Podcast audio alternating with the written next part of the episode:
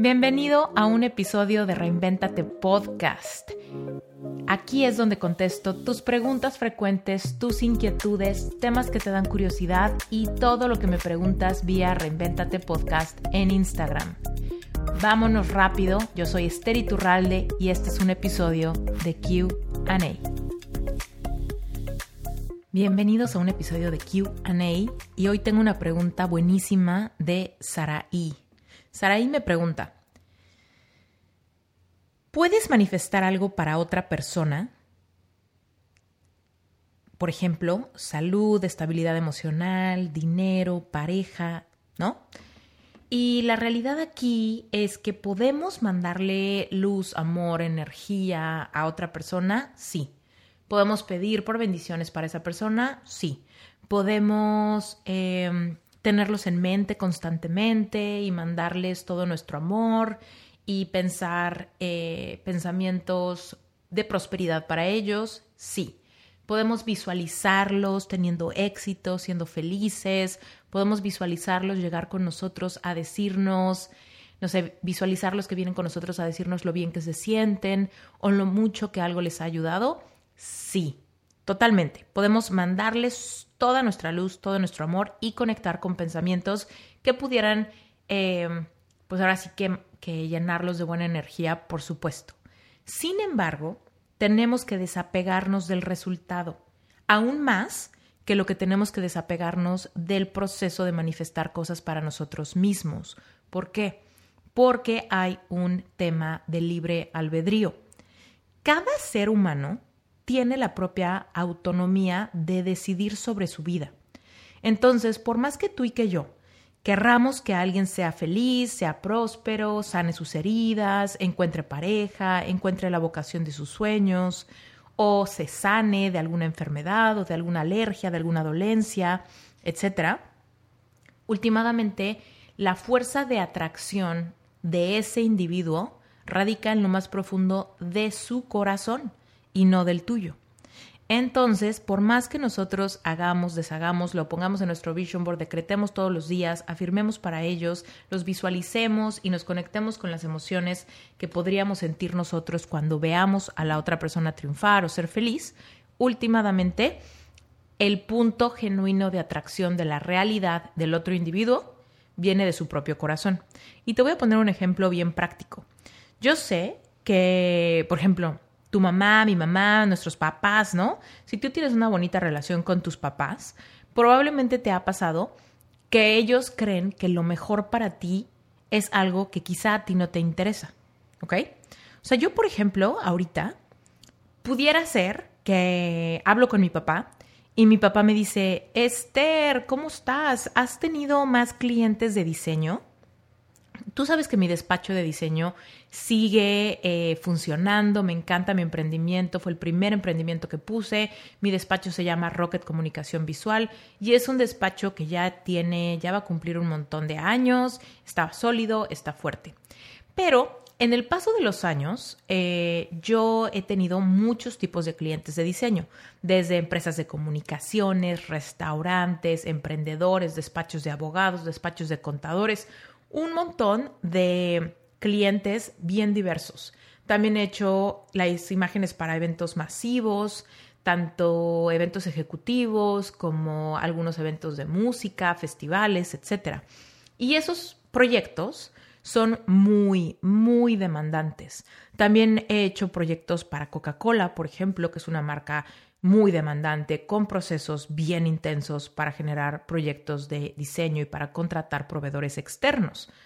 A mi papá le encantan esos proyectos. A él le fascina. O sea, cuando yo le decía a mi papá, oye papá, ¿qué crees? Acabo de cerrar un proyecto con, este, eh, con esta marca de consultores gigantesca a nivel internacional, él se emocionaba mucho. Oye papá, ¿qué crees? Voy a hacer este diseño para una aplicación que va a lanzar Coca-Cola. Mi papá se emocionaba mucho. Oye papá, ¿qué crees? Voy a hacer la identidad para esta nueva franquicia de restaurantes que van a tener este plan de expansión. Mi papá se emocionaba mucho. Entonces, Hoy en día de repente me llega mi papá que a pesar de que sabe que ahora me dedico más a temas de autoayuda, espiritualidad, emprendimiento consciente y demás, y que tengo otro modelo de negocio completamente diferente, como que mi papá está mucho más familiarizado con mi modelo de negocio anterior. Y aunque le he explicado el, el nuevo modelo de negocio, que incluso es mucho más exitoso, mi papá de repente llega y me dice, oye, ¿y qué onda? ¿No has cerrado nuevos clientes? Y yo le digo, no, pa, pero no creas que es una mala señal. Al revés, es a propósito, porque ahorita no tengo el espacio emocional ni mental para eh, hacer la identidad para un congreso, para un evento, para un festival o por una franquicia de restaurantes. Sobre todo porque ese tipo de proyectos eh, necesitan un montón de juntas, un montón de, pues, de trabajo en equipo, un montón de organización y de logística, más que solamente la parte creativa. Y mi papá me dice, ay, ojalá que llegue uno pronto. Y yo digo, no, papá, es que ahorita no va a llegar porque yo no quiero manifestarlo, ¿no? Pero mi papá esa parte como que no me la entiende muy bien y me dice, no, no, no, pues ojalá que llegue uno pronto, ojalá que llegue uno pronto. Yo le digo, pa, no tengo tiempo, no tengo espacio, no tengo ganas de un proyecto de ese tipo ahorita. Tengo Estoy sobresaturada escribiendo mi libro, eh, vendiendo mis cursos, dando todas las clases de mi certificación, adaptándome a la nueva vida en la nueva ciudad donde vivo y además tengo nuevos proyectos para los que están en la fila, están en la fila de mi corazón, ¿no?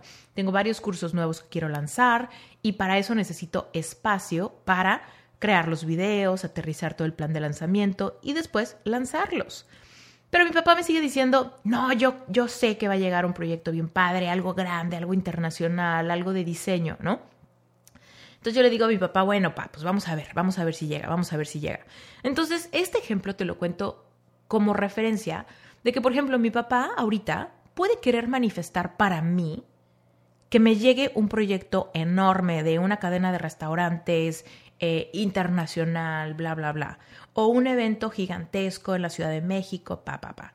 O que me llegue, por ejemplo, un despacho finísimo de consultoría y que quiere que yo le haga todo el rediseño de su marca, ¿no? Mi papá, esos proyectos le emocionan mucho. Son proyectos que evidentemente son muy caros, entonces me traerían abundancia. Pero lo que mi papá no se pone a pensar es cómo se sienten desde mi lado. Y por más que alguna vez en mi vida esos proyectos me hicieron muy feliz, yo he evolucionado y yo lo que quiero para mí es otra cosa completamente diferente. Incluso el libro que estoy escribiendo ahorita, yo tengo muy claro que solamente es el primer libro. Incluso mientras escribo mi libro, estoy teniendo ideas para mi segundo libro. Y de repente me tengo que pausar y tengo que decir, Esther, tranquila, apúntalo en tu cuaderno, apúntalo en tu journal y déjalo por la paz. Primero saca el primer libro, primero haz realidad estos sueños y ya después pensamos en el siguiente libro. Entonces imagínate, yo tengo mi foco de atracción, mis emociones y todo lo que hay en mí enfocado en otro tipo de proyectos. Entonces, dime tú si mi papá puede manifestar para mí los proyectos que él visualiza emocionado como que me traerían a mí abundancia, éxito y realización personal. ¿Ok? Entonces, aunque mi papá tenga las mejores intenciones, aunque mi papá lo vea como definitivamente algo positivo, ganador para mí, él nos está poniendo a pensar en lo que realmente yo anhelo, quiero y para lo que yo tengo espacio emocional.